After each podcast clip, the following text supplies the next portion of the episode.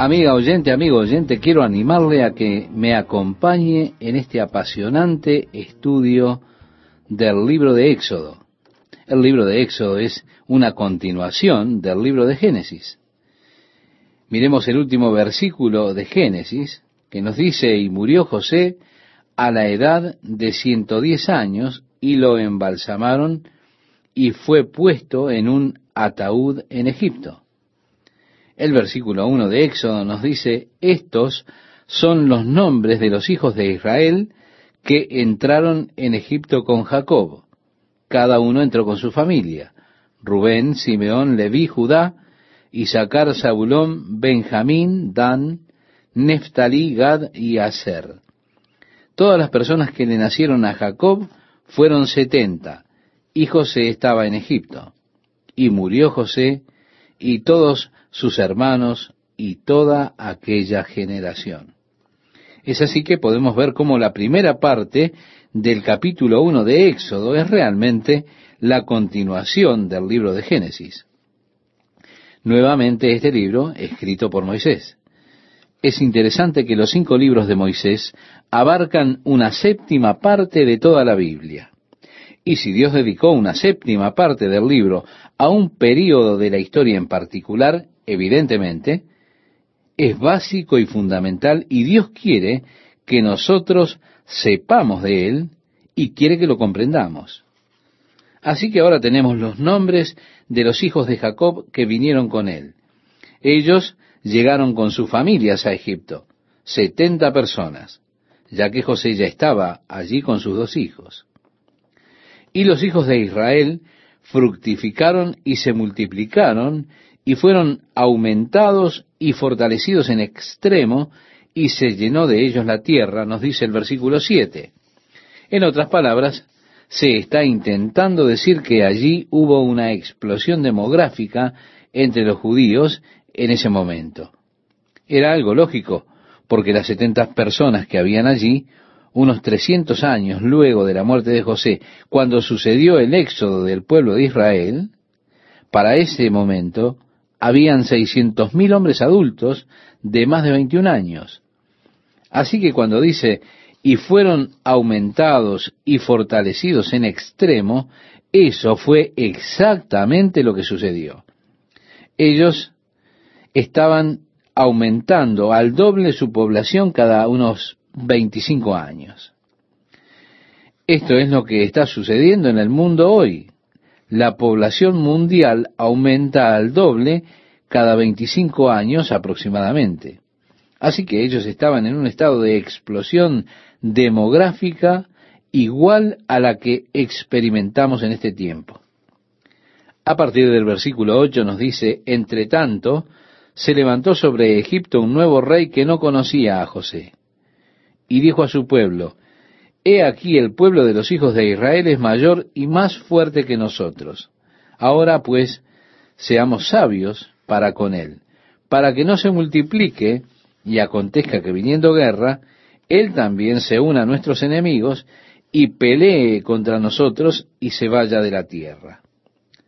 El faraón actual temía que ellos abandonaran la tierra de Egipto. Él pensaba que si venía una guerra, ellos aprovecharían eso, pelearían junto con el enemigo contra Egipto y luego abandonarían la tierra. Así que para prevenir esto, leemos, entonces pusieron sobre ellos comisarios de tributos que los molestasen con sus cargas, y edificaron para Faraón las ciudades de almacenaje, Pitón y Ramesés. Pero cuanto más los oprimían, tanto más se multiplicaban y crecían, de manera que los egipcios temían a los hijos de Israel. Y los egipcios hicieron servir a los hijos de Israel con dureza, y amargaron su vida con dura servidumbre, en hacer barro y ladrillo, y en toda labor del campo y en todo su servicio, al cual los obligaban con rigor. Fue así que comenzaron a afligirlos, a oprimirlos, colocando sobre ellos cargas pesadas, y haciéndoles la vida dura y miserable, infiriendo sobre ellos trabajos pesados de esclavos. Todo lo que ellos hacían debían hacerlo con rigor. Es interesante que bajo estas circunstancias los niños de Israel continuaban multiplicándose y creciendo. Probablemente una de las cosas más debilitantes que le pueda suceder a una nación es la prosperidad. Las naciones parecen volverse fuertes y crecen bajo la adversidad. Lo mismo parece ser cierto en la iglesia. En la historia antigua de la iglesia, cuando la iglesia estaba atravesando por severas persecuciones por el imperio romano, la iglesia estuvo creciendo enormemente. Pero, cuando la iglesia comenzó a prosperar, el cristianismo comenzó a ser una religión aceptada, fue allí que la iglesia se volvió débil en algunas áreas. Sí, la prosperidad tiende a aquietar a las personas, mientras que la adversidad opera lo opuesto, hace fuertes a las personas. Fue así que el faraón, en su intento de debilitarlos, colocando sobre ellos pesadas labores y bajo rigor, trabajando con ladrillos, piedras, realmente empujando cargas pesadas sobre ellos, no obtuvo el efecto deseado para que sean debilitados, sino que de hecho ellos se hacían más fuertes. Todos ellos estaban en muy buena condición física. Y habló el rey de Egipto a las parteras de las hebreas, una de las cuales se llamaba Cifra y otra Fua, y les dijo, cuando asistáis a las hebreas en sus partos y veáis el sexo, si es hijo, matadlo. Y si es hija, entonces viva. Pero las parteras temieron a Dios y no hicieron como les mandó el rey de Egipto, sino que preservaron la vida a los niños. Y el rey de Egipto hizo llamar a las parteras y les dijo, ¿por qué habéis hecho esto que habéis preservado la vida de los niños?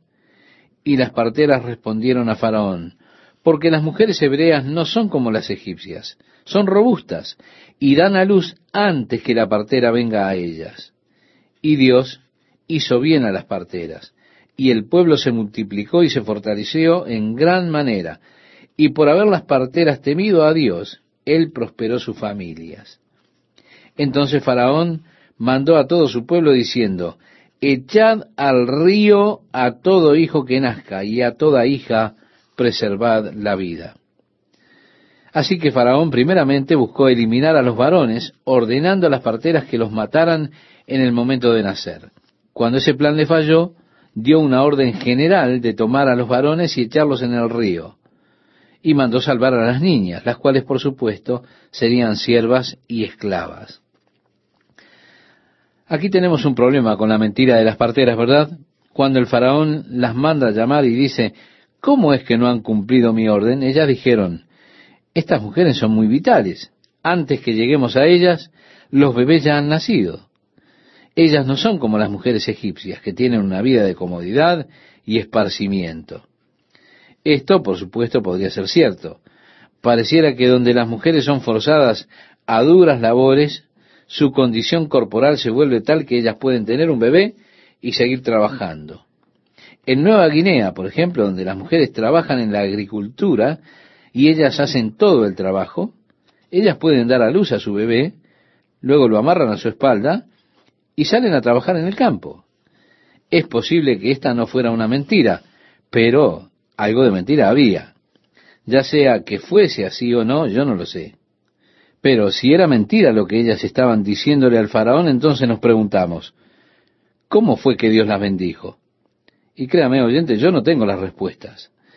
Esta es una de esas cosas difíciles de comprender. Yo no lo comprendo, no lo sé. Todo lo que sé es lo que dice. Dios las bendijo. Continúa diciendo, un varón de la familia de Leví fue y tomó por mujer a una hija de Leví, la que concibió y dio a luz un hijo, y viéndole que era hermoso, lo tuvo escondido tres meses. Esta mujer tenía un bebé hermoso. Ella no podía lanzarlo al río. Pero estaba la orden del faraón. Ahora, él era un bebé tan hermoso y por supuesto, ¿qué madre podría simplemente lanzar su bebé al río? Así que ella lo escondió por tres meses. Pero no pudiendo ocultarle más tiempo, dice el relato bíblico, tomó una arquilla de juncos y la calafateó con asfalto y brea, y colocó en ella al niño y lo puso en un carrizal a la orilla del río.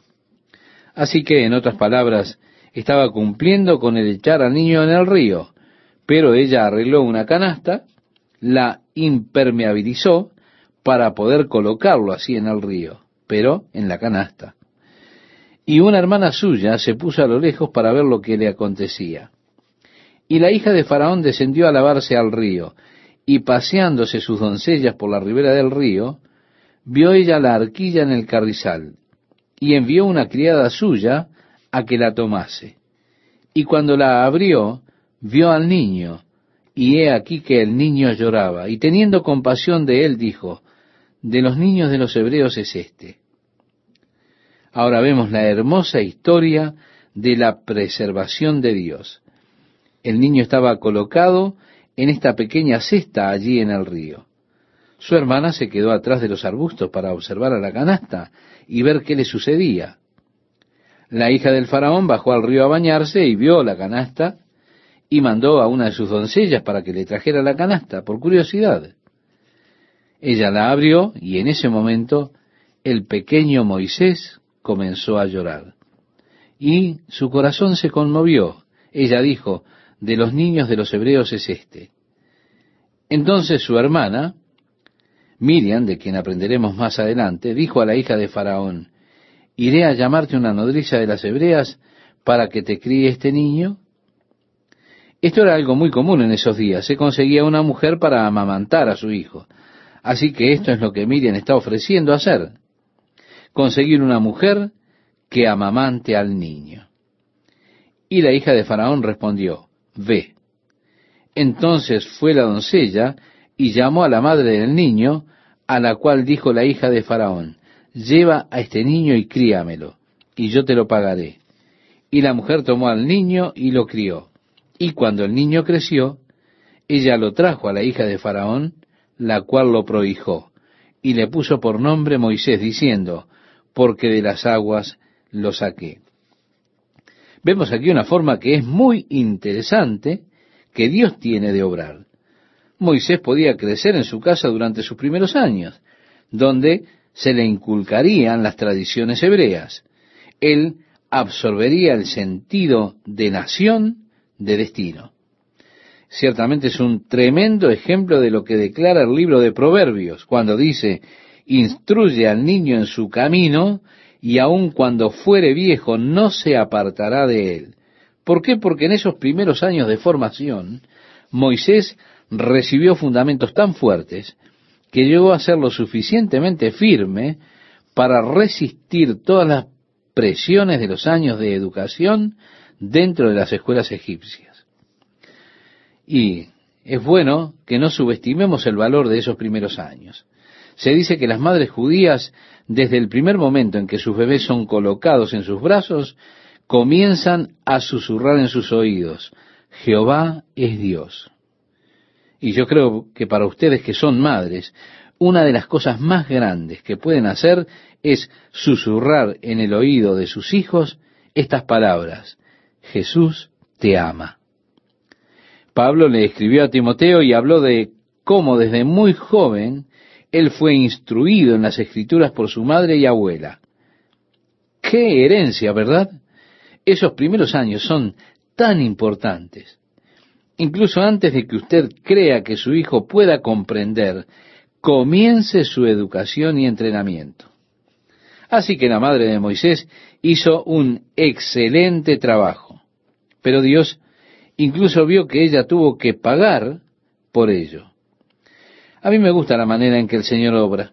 Así que en lugar de perder un hijo, ella ganó un hijo y también recibió paga por amamantarlo.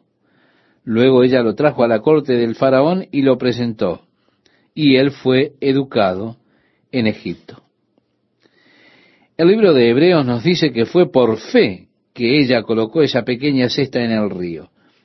Por fe ella rehusó obedecer la orden del faraón sino que construyó una pequeña cesta y colocó al niño en ella. Y por fe, Moisés, cuando creció, rehusó ser llamado hijo de la hija de Faraón, de manera de poder disfrutar los placeres del pecado por un tiempo. ¿Por qué? Porque él estimaba más el vituperio de Cristo que los tesoros de Egipto. Esto muestra que había un trasfondo muy fuerte detrás de Moisés. No solo un fuerte trasfondo, sino un sentido de destino y del propósito de Dios para esas personas. Eso estaba todo inculcado en Moisés. Por eso cuando Moisés salió al campo y encuentra a un egipcio maltratando a un israelita, inmediatamente mató al egipcio. Y al día siguiente, cuando él vio a dos israelitas peleando, él vino a separarlos. Y ellos dijeron, ¿quién te ha puesto a ti por príncipe y juez sobre nosotros? ¿Piensas matarme como mataste al egipcio? Se nos dice en la oración de Esteba, en el libro de los Hechos de los Apóstoles, que Moisés pensaba que ellos comprendían que Dios lo había destinado para quitarlos de la esclavitud. Moisés pensó que ellos comprendían eso. Él tuvo ese sentido de destino en los primeros años en que fue criado. Sigamos un poco más. En aquellos días sucedió que crecido ya Moisés salió a sus hermanos y los vio en sus duras tareas y observó a un egipcio que golpeaba a uno de los hebreos, sus hermanos. Así que él tenía ese sentido de identidad con los hebreos, más que con los egipcios. Entonces miró a todas partes y viendo que no parecía nadie, mató al egipcio y lo escondió en la arena. Alguien ha dicho que su error fue que él miró en todas direcciones, pero él no miró hacia arriba. Nosotros muy a menudo cometemos ese error. Miramos en todas direcciones, luego actuamos sin darnos cuenta que Dios nos ve. Él intentó ocultar su obra enterrando al egipcio en la arena. Como dije, Moisés tenía un sentido de identidad con aquella nación. De alguna forma él sentía, y tal vez debido a la posición, de alguna forma él sintió que él estaba destinado a guiar al pueblo de Israel para sacarlo de la esclavitud. Parecía tener esa conciencia, esa percepción. Él estaba sorprendido de que ellos no lo reconocieran. El problema con Moisés es que él se adelantó a Dios. Él intentó hacer lo que Dios quería hacer, pero hacerlo en su habilidad y en el poder de su propia carne. Conociendo lo que Dios quería, consciente del propósito de Dios, su gran error fue adelantarse a Dios. Nosotros sabemos lo que Dios quiere hacer, pero nosotros no esperamos en Dios, no esperamos su autorización para hacer las cosas. Simplemente salimos e intentamos hacerlo en nuestras fuerzas, en las fuerzas de nuestra propia carne, lo que entendemos que Dios desea que sea hecho. Debemos ser cuidadosos de ese afán que a veces sentimos por la obra de Dios cuando comenzamos sin la unción y sin la dirección del Espíritu Santo, con nuestras propias energías, ejecutando la obra y los propósitos de Dios. Nosotros, como Moisés, hemos de terminar fallando. La obra del Espíritu nunca puede ser cumplida en nuestras propias fuerzas. Créame, estimado oyente, para hacer la obra del Espíritu debemos estar ungidos con la autoridad y la dirección del Espíritu de Dios, y muchos de nuestros problemas se originan de este mismo error que Moisés tuvo. Yo intento cumplir los propósitos de Dios sin la guía, la dirección y la ayuda del Espíritu Santo. Me adelanta a Dios y cada vez que lo hago, yo echo a perder las cosas de la misma manera que lo hizo Moisés. Al siguiente día salió y vio a dos hebreos que reñían. Entonces dijo al que maltrataba al otro, ¿por qué golpeas a tu prójimo? Y él respondió, ¿quién te ha puesto a ti por príncipe y juez sobre nosotros? ¿Piensas matarme como mataste al egipcio? Entonces Moisés tuvo miedo y dijo, ciertamente esto ha sido descubierto. Oyendo Faraón acerca de este hecho, procuró matar a Moisés, pero Moisés huyó de delante de Faraón y habitó en la tierra de Madián. Y estando sentado junto al pozo, siete hijas que tenía el sacerdote de Madián vinieron a sacar agua para llenar las pilas y dar de beber a las ovejas de su padre. Mas los pastores vinieron y las echaron de allí. Primeramente, cuando el faraón descubrió que Moisés había tomado partido por un hebreo contra un egipcio, el faraón determinó matar a Moisés. Pero Moisés huyó y se fue, como relata este pasaje, al área del Sinaí. Ahora, estos pastores que vinieron se pararon detrás de estas muchachas que vinieron a sacar agua y vinieron y las persiguieron dándole de beber a sus rebaños. Moisés miraba lo que acontecía.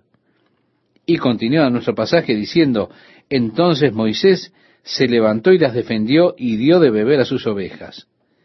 Volviendo ellas a Reuel su padre, él les dijo, ¿por qué habéis venido hoy tan pronto? Ellas respondieron, un varón egipcio nos defendió de mano de los pastores y también nos sacó el agua y dio de beber a las ovejas. Y dijo a sus hijas, ¿dónde está? ¿Por qué habéis dejado a ese hombre? Llamadle para que coma. Y Moisés convino en morar con aquel varón. Y él dio su hija Séfora por mujer a Moisés. Y ella le dio a luz un hijo y le puso por nombre Gerson, porque dijo, forastero soy en tierra ajena. Aconteció que después de muchos días murió el rey de Egipto, y los hijos de Israel gemían a causa de la servidumbre y clamaron, y subió a Dios el clamor de ellos con motivo de su servidumbre. Y oyó Dios el gemido de ellos, y se acordó de su pacto con Abraham, Isaac y Jacob. Y miró Dios a los hijos de Israel, y los reconoció Dios. Bien, entre los versículos 22 y 23 tenemos un periodo de aproximadamente 40 años. Esto en el texto no se ve, pero está ahí. Continúa nuestro pasaje diciendo, apacentando Moisés las ovejas de Jetro su suegro, sacerdote de Madián, llevó las ovejas a través del desierto y llegó hasta Horeb, monte de Dios. Sin lugar a dudas, las experiencias de Moisés allí en el desierto habrían de ser experiencias necesarias. Número uno, mientras él estaba allí, estaba aprendiendo las características de la tierra. Él se familiarizó con esa área. Él sabía dónde estaban los pozos. Él comenzó a conocer un poco más acerca de las condiciones climáticas. Realmente comenzó a tener una gran cantidad de buena y práctica sabiduría en cuanto a supervivencia en el desierto. Estas cosas eran para ser de ayuda para él en el gran proyecto que Dios tiene para que él guiara a los hijos de Israel desde Egipto a la tierra prometida. Así que él estaba ahora por allí aprendiendo en la escuela de la experiencia en el desierto o en la escuela de la supervivencia en el desierto, en lo cual probaría ser muy diestro unos años más tarde. Nuestro pasaje continúa diciéndonos, y se le apareció el ángel de Jehová en una llama de fuego en medio de una zarza. Y él miró y vio que la zarza ardía en fuego y la zarza no se consumía. Entonces Moisés dijo, iré yo ahora y veré esta grande visión. ¿Por qué causa la zarza no se quema? Viendo Jehová que él iba a ver, lo llamó Dios de en medio de la zarza y dijo, Moisés, Moisés. Y él respondió, heme aquí. Y dijo, no te acerques, quita tu calzado de tus pies, porque el lugar en que tú estás, tierra santa es. Y dijo, yo soy el Dios de tu Padre, Dios de Abraham, Dios de Isaac y Dios de Jacob. Entonces Moisés cubrió su rostro porque tuvo miedo de mirar a Dios. Dijo luego Jehová, bien he visto la aflicción de mi pueblo que está en Egipto, y he oído su clamor a causa de sus exactores, pues he conocido sus angustias y he descendido para librarlos de mano de los egipcios. Fue así que Dios comenzó a hablar a Moisés desde en medio de este arbusto ardiente. Primeramente, advirtiéndole en contra de acercarse demasiado, diciéndole que se quitara los zapatos. Él ahora estaba en tierra santa. Declarando el mismo quién es, él dijo, yo soy el Dios de tu padre, Dios de Abraham, Dios de Isaac, Dios de Jacob. Entonces Dios le declara, viene visto, viene conocido, bien he oído. En el hebreo, estimado oyente, esto es así. Viendo, ciertamente lo he visto. Conociendo, ciertamente lo he conocido. Oyendo, ciertamente lo he oído. Es enfático en el hebreo. Dios declara el hecho de que Él ha visto, Él ha conocido, Él ha oído. Estas son las características de Dios enfatizadas por Jesucristo en el Nuevo Testamento. Vuestro Padre ve, vuestro Padre oye, vuestro Padre conoce.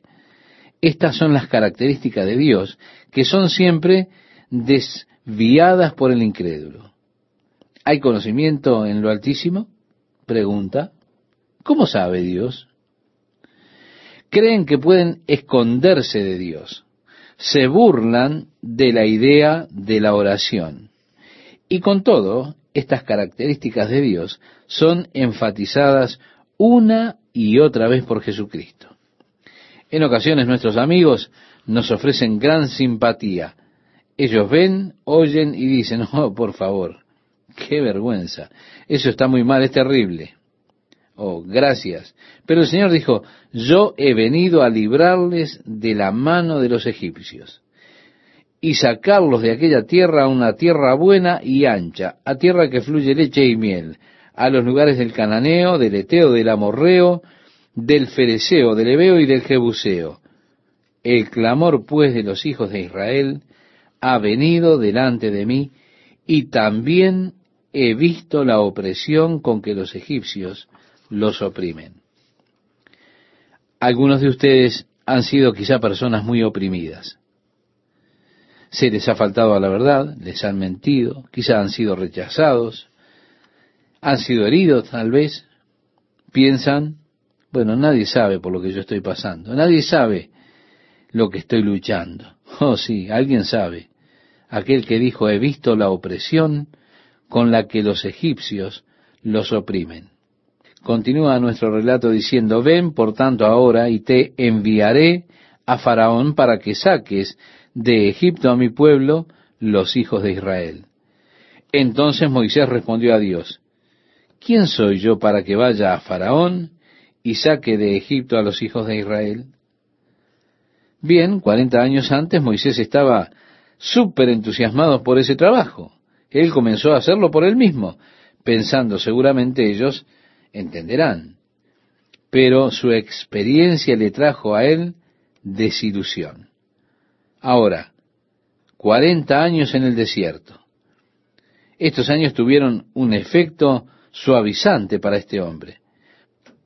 Moisés, usted recordará, estimado oyente, era de la tribu de Leví. Jacob había dicho, cruel y traidor, la maldición será tu furia. Una tribu que era realmente temperamental.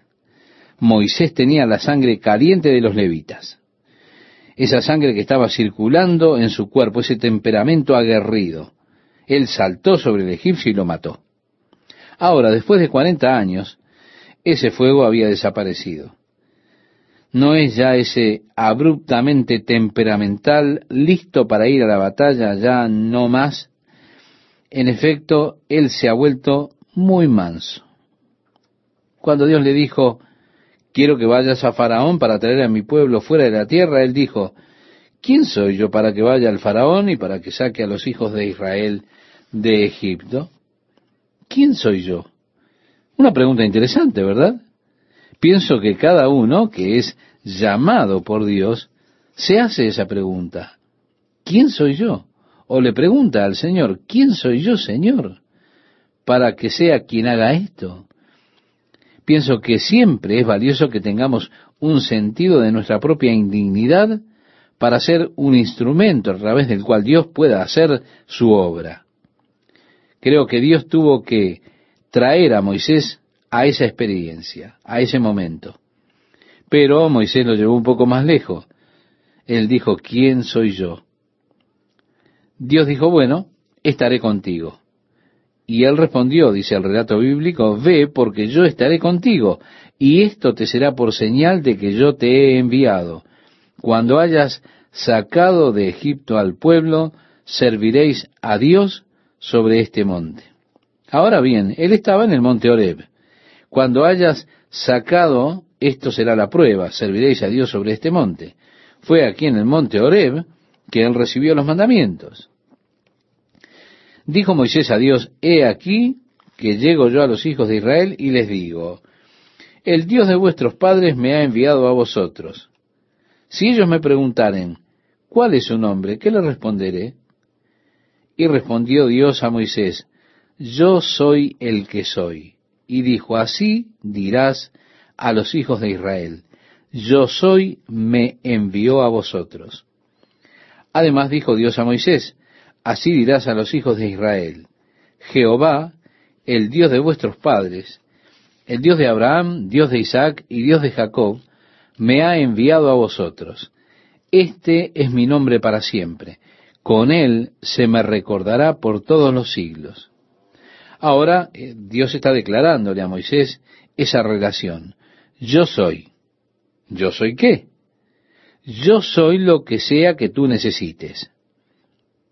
Ahora, los hijos de Israel, en el versículo 15, encontramos, Dios dijo a Moisés, así dirás a los hijos de Israel, Jehová, el Dios de vuestros padres, el Dios de Abraham, Dios de Isaac y Dios de Jacob, me ha enviado a vosotros. Este es mi nombre para siempre. Con él se me recordará por todos los siglos. Así que esta es la forma en la que Dios se identifica a sí mismo frente a la nación el Dios de vuestros padres, o el Jehová, Dios de vuestros padres, el Dios de Abraham, el Dios de Isaac y el Dios de Jacob. Ve y reúne a los ancianos de Israel y diles, Jehová, el Dios de vuestros padres, el Dios de Abraham, de Isaac y de Jacob, me apareció diciendo, en verdad os he visitado y he visto lo que se os hace en Egipto, y he dicho, yo os sacaré de la aflicción de Egipto a la tierra del Cananeo, del Eteo, del Amorreo, del Fereceo, del Ebeo y del Jebuseo, a una tierra que fluye leche y miel, y oirán tu voz. E irás tú y los ancianos de Israel al rey de Egipto, y le diréis, Jehová, el Dios de los Hebreos, nos ha encontrado. Por tanto, nosotros iremos ahora camino de tres días por el desierto, para que ofrezcamos sacrificios a Jehová nuestro Dios. Así que para los hebreos, Él era Jehová Dios, el Dios de Abraham, de Isaac y de Jacob. Para Faraón, Él iba a ser el Dios de los hebreos. Y continúa la Biblia diciendo más, yo sé que el rey de Egipto no os dejará ir sino por mano fuerte, pero yo extenderé mi mano y heriré a Egipto con todas mis maravillas que haré en él, y entonces os dejará ir. Yo daré a este pueblo gracia en los ojos de los egipcios, para que cuando salgáis no vayáis con las manos vacías, sino que pedirá cada mujer a su vecina y a su huésped alhajas de plata, alhajas de oro y vestidos, los cuales pondréis sobre vuestros hijos y vuestras hijas, y despojaréis a Egipto. Así que Dios le está enseñando cómo habrán de despojar a los egipcios. Pero en realidad lo que ellos están tomando era la paga que eran debidas a ellos porque a través de varios años de esclavitud y servidumbre ellos trabajaron y no fueron pagos. Así que fue realmente recolectar la paga por todos los años que ellos han sido esclavos de los egipcios. Entonces Moisés respondió diciendo, He aquí que ellos no me creerán. Él no está convencido, ellos habrán de decir, ¿quién es que te envía? Muy bien, Dios dijo, dile Jehová, Dios de vuestros padres, de Abraham, de Isaac y de Jacob. Pero Moisés objetó diciendo, no me creerán, ni oirán mi voz, porque dirán, no te ha aparecido Jehová.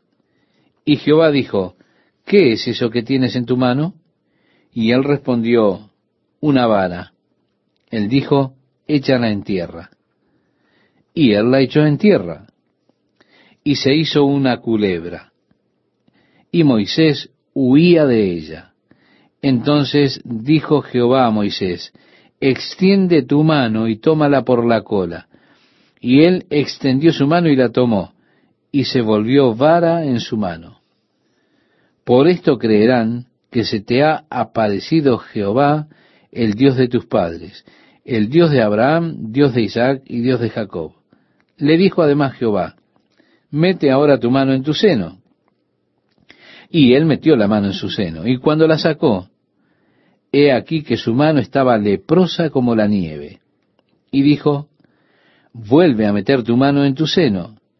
Y él volvió a meter su mano en su seno, y al sacarla de nuevo del seno, he aquí que se había vuelto como la otra carne. Si aconteciere que no te creyeren, ni obedecieren a la voz de la primera señal, creerán a la voz de la postrera. Y si aún no creyeren a estas dos señales, ni oyeren tu voz, tomarás de las aguas del río, y las derramarás en tierra, y se cambiarán aquellas aguas que tomarás del río, y se harán sangre en la tierra. ¿Con qué quieres señales, Moisés? Muy bien. ¿Tú piensas que no te creerán? Y si no te creen eso, simplemente pon tu mano en tu costado y sácala, y estará leprosa. Y ellos todos comenzarán a huir de ti y demás. Luego vuelven a meter y sácala nuevamente, y estará sana. Así que estuvo con estas señales, armándose con ellas. Entonces dijo Moisés a Jehová, ay Señor, Nunca he sido hombre de fácil palabra, ni antes, ni desde que tú hablas a tu siervo, porque soy tardo en el habla y torpe de lengua. Y Jehová le respondió, y esto para mí es muy interesante, estimado oyente, lo que Dios le dijo. Dios le dijo, ¿quién dio la boca al hombre? ¿O quién hizo al mudo y al sordo, al que ve y al ciego? ¿No soy yo Jehová? ¿Tú quieres decir que Dios hizo las personas ciegas? Y esto significa que Dios hizo al sordo y al mudo.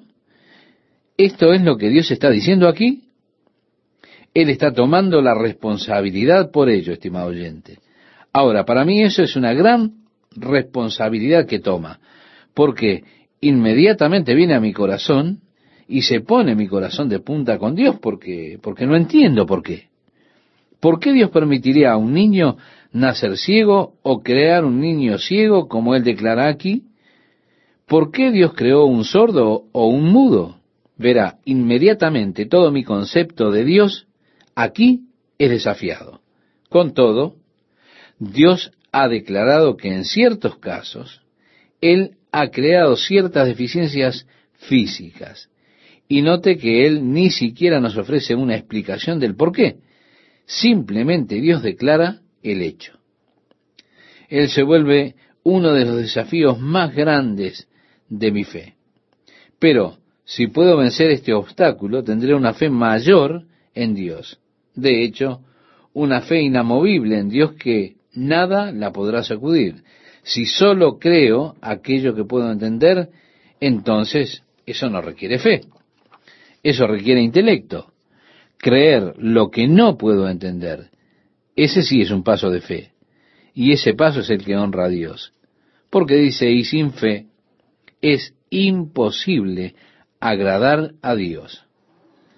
Así que si puedo creer que Dios ha creado un niño ciego y con todo creer que Dios es amor, que Dios es justo, porque las escrituras me lo declaran que Dios es justo y que Dios es amor, estoy creyendo algo que no puedo entender.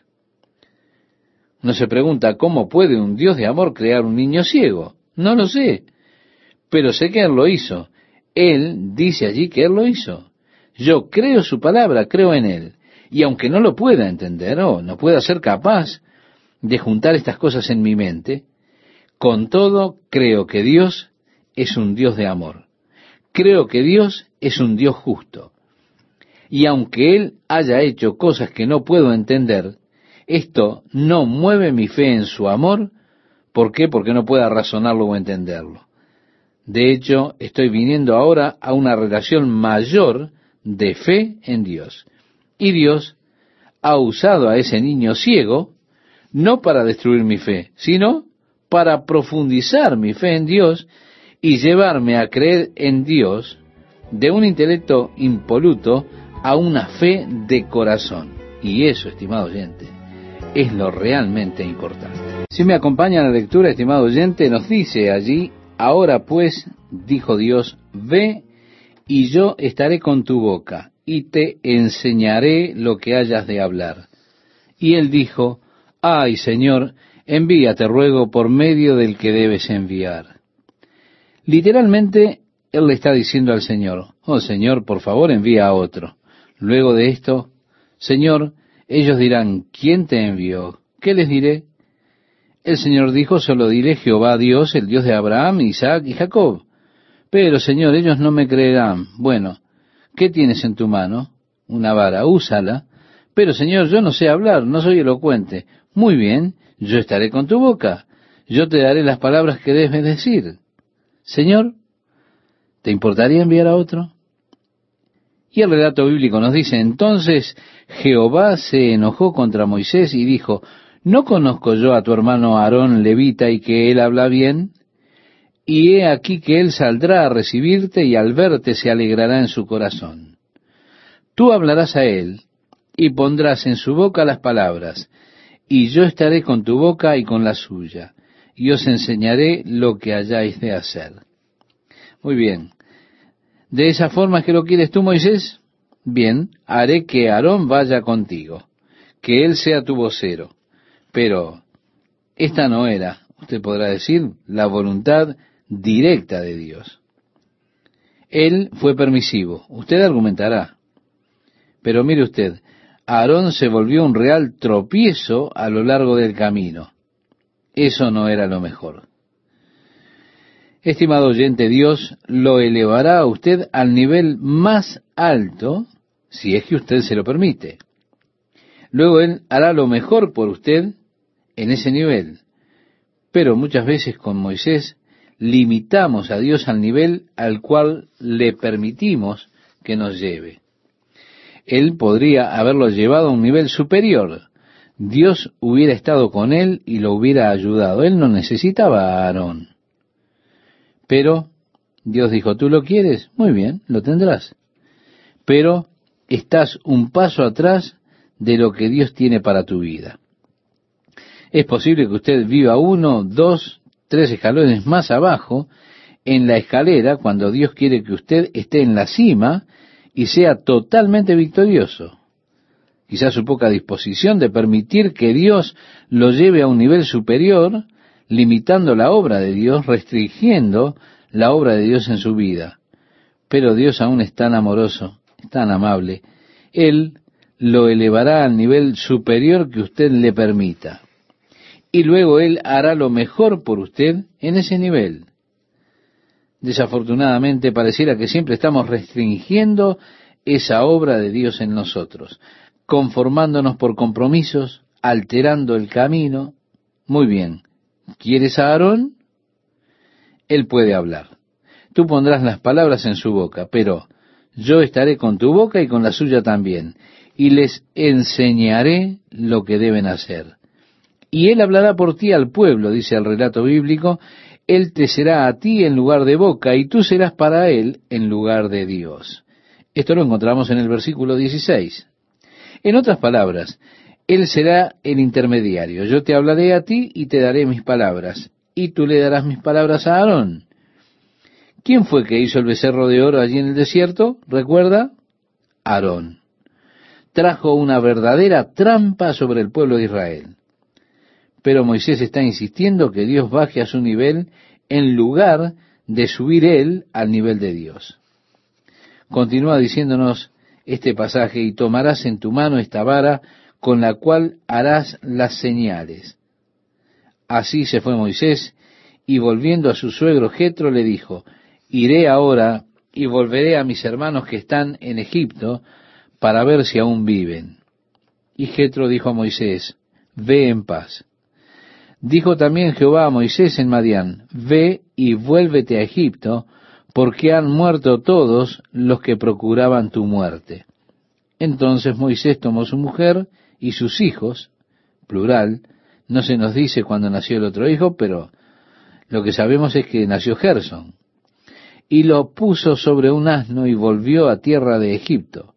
Tomó también Moisés la vara de Dios en su mano, y dijo Jehová a Moisés, Cuando hayas vuelto a Egipto, mira que hagas delante de Faraón todas las maravillas que he puesto en tu mano, pero yo endureceré su corazón de modo que no dejará ir al pueblo.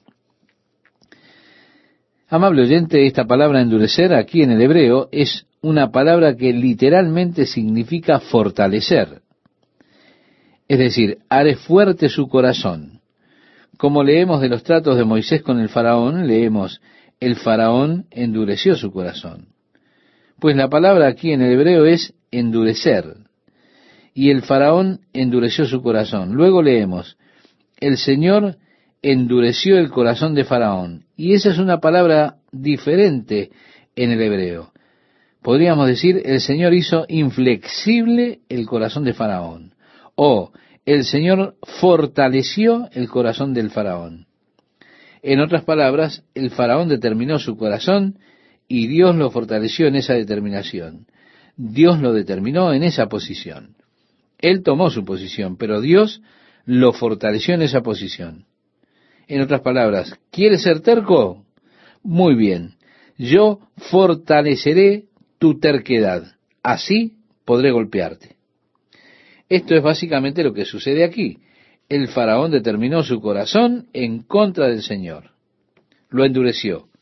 Y Dios lo fortaleció en esa posición. Hizo más fuerte el corazón del faraón. Y Dios está declarando aquí, yo haré fuerte o fortaleceré su corazón. Él no permitirá ir al pueblo. Y dirás a Faraón, Jehová ha dicho así, Israel es mi hijo, mi primogénito.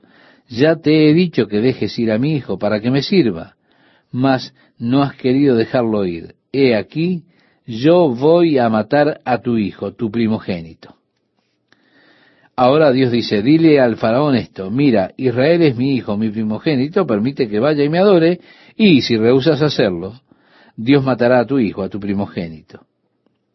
El versículo 24 nos dice, y aconteció en el camino que en una posada Jehová le salió al encuentro y quiso matarlo. Esto es difícil de entender, ¿verdad? El Señor le dijo, ve a Egipto. Ahora, Moisés está yendo a Egipto y Dios se le aparece en una posada e intenta matarlo. ¿Qué es lo que pasó? Yo no lo sé, estimado oyente.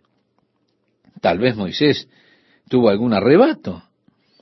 Es interesante que su esposa sabía exactamente lo que estaba sucediendo. Pienso que tal vez ellos discutieron acerca de sus hijos. Vea usted, Dios había ordenado que los niños hebreos debían ser circuncidados al octavo día. La circuncisión era una señal de la relación del pacto entre estas personas con Dios. Ellos debían ser personas que caminaran según el Espíritu, no según la carne. De ahí la incisión en la carne, la circuncisión. Era un acto simbólico por el cual estas personas eran identificadas como pueblo de Dios, la marca de su relación de pacto con Dios. Cuando Moisés fue a Madián, se casó con la hija de Jetro, el sacerdote que estaba allí, Séfora. Cuando él tuvo su hijo Gerson, él probablemente dijo, bueno, ahora debemos circuncidarlo. Tal vez su mujer le dijo, oh, tú no vas a mutilar a mi hijo. Y probablemente se resistió a Moisés, y Moisés estaba tan quebrado por esta situación que, bueno, simplemente la dejó pasar. Y él no circuncidó a sus hijos. En lugar de discutir con su mujer, quizá él lo dejó pasar. Con todo, ella supo cuando Dios intentó matarlo.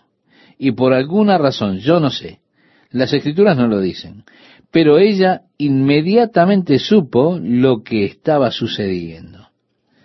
Y leemos entonces, Séfora tomó un pedernal afilado y cortó el prepucio de su hijo y lo echó a sus pies diciendo, a la verdad, tú me eres un esposo de sangre.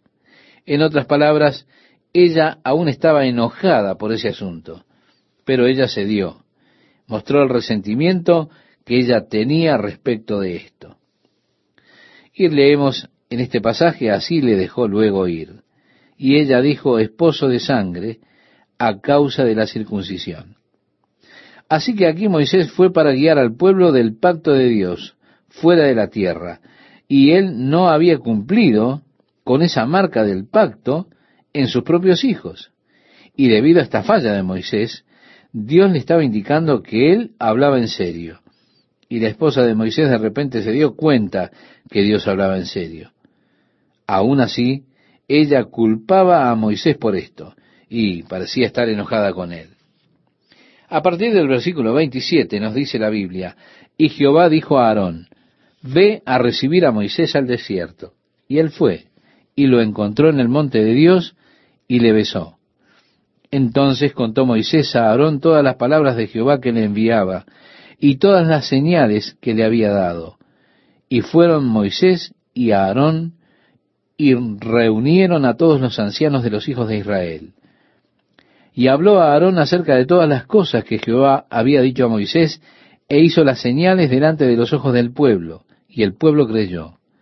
Y oyendo que Jehová había visitado a los hijos de Israel, y que había visto su aflicción, se inclinaron y adoraron.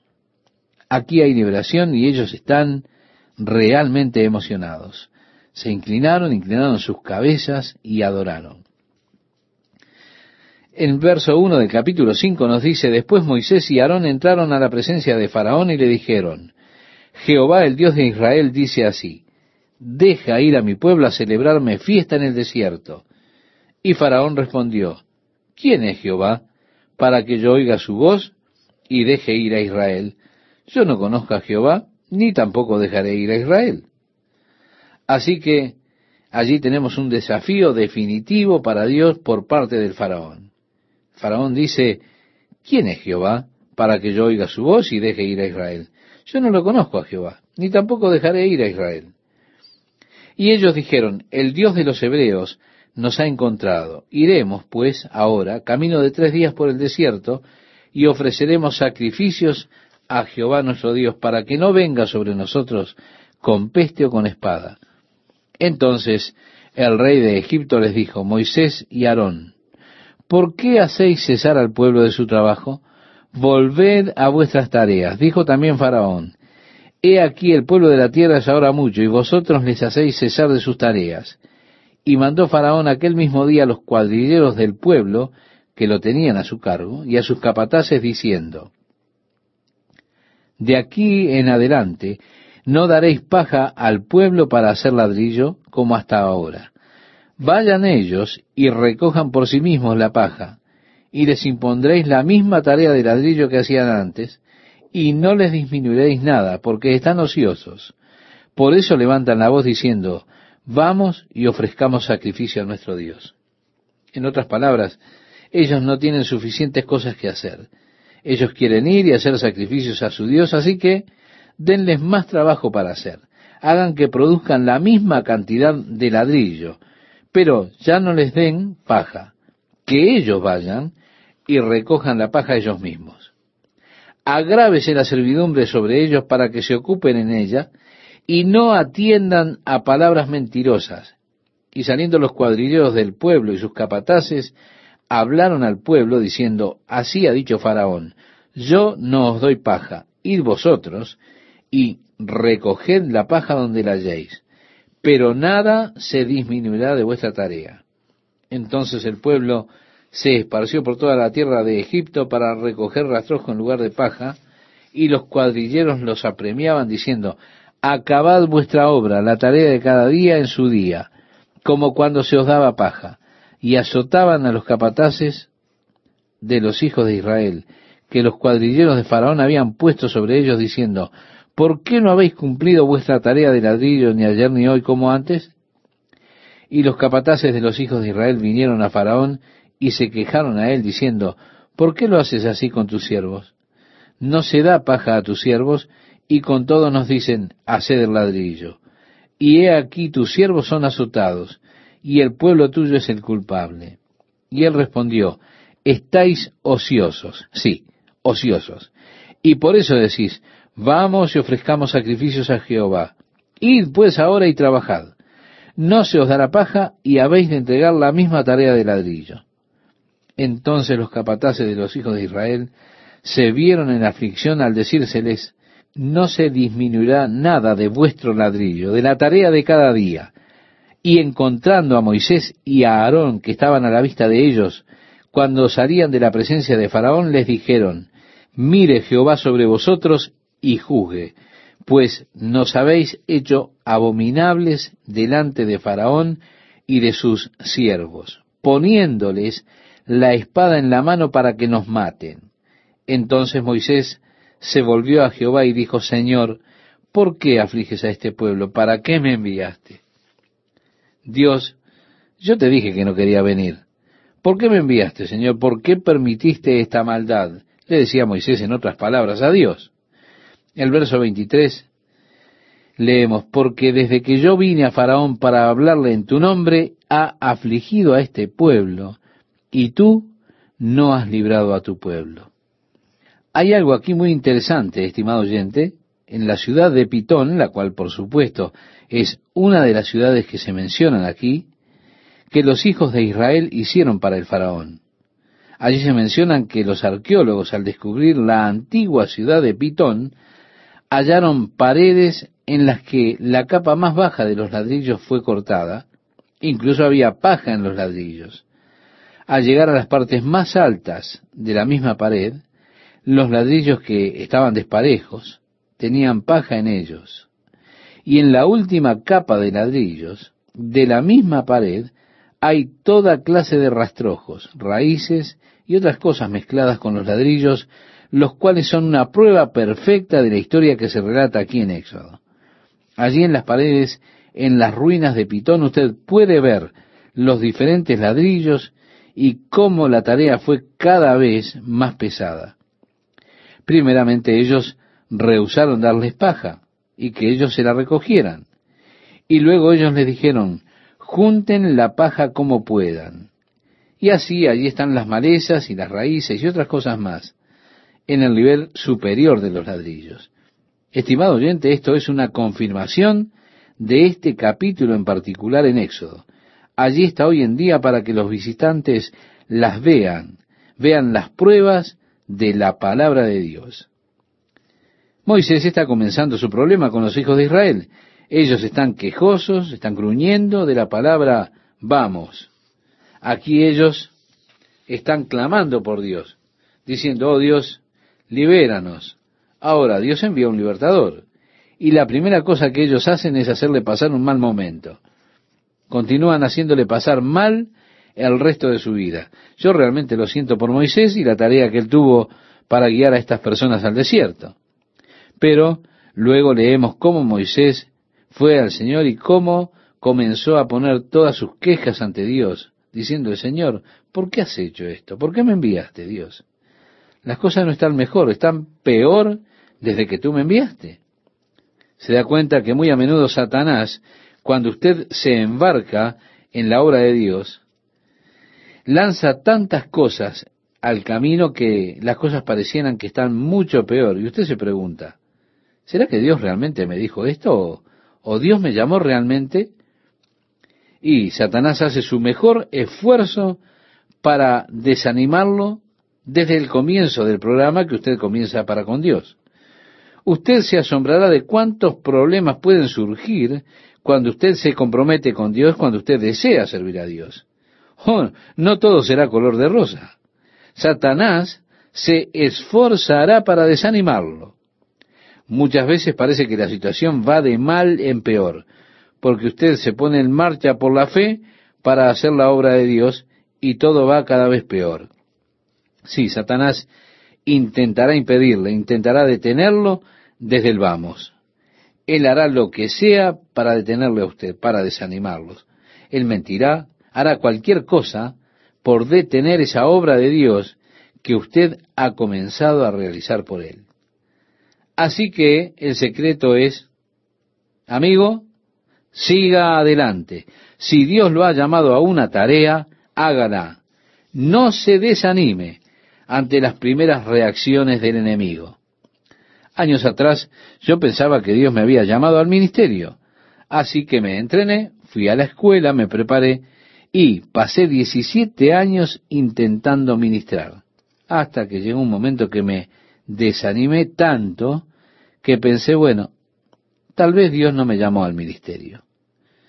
Yo ya estaba listo a renunciar, listo para abandonar muchas veces aplícate para otra clase de trabajos, sal del ministerio, entra en algo secular, me decía yo. Yo estaba realmente desanimado, estaba cansado, fastidiado con las discusiones, intentando alimentar una familia. Lo interesante es que fue justo después de mi periodo de mayor desánimo, yo me estaba resignando al ministerio y yendo a estudios bíblicos en hogares, que Dios realmente comenzó allí a bendecir y a ungir mi ministerio, justo cuando yo tenía un buen trabajo secular, cuando había comenzado a hacer dinero. Si Satanás hará lo mejor que pueda para desanimarlo, él hará que usted cuestione su llamado. Él lo desafiará en cada rincón. Si Dios lo ha llamado a hacerlo, estimado amigo, insista en ello. Dios lo acompañará, Dios obrará. Yo sé exactamente cómo se sintió Moisés. Yo he llevado mi resignación a Dios tantas veces, estimado oyente, diciéndole, Señor, pienso que tú me llamaste al ministerio, pero Señor, no sucede nada, estoy cansado realmente. Pero el Señor dice, sal de allí y vuelve a trabajar. ¿Qué estás haciendo? Quejándote aquí conmigo.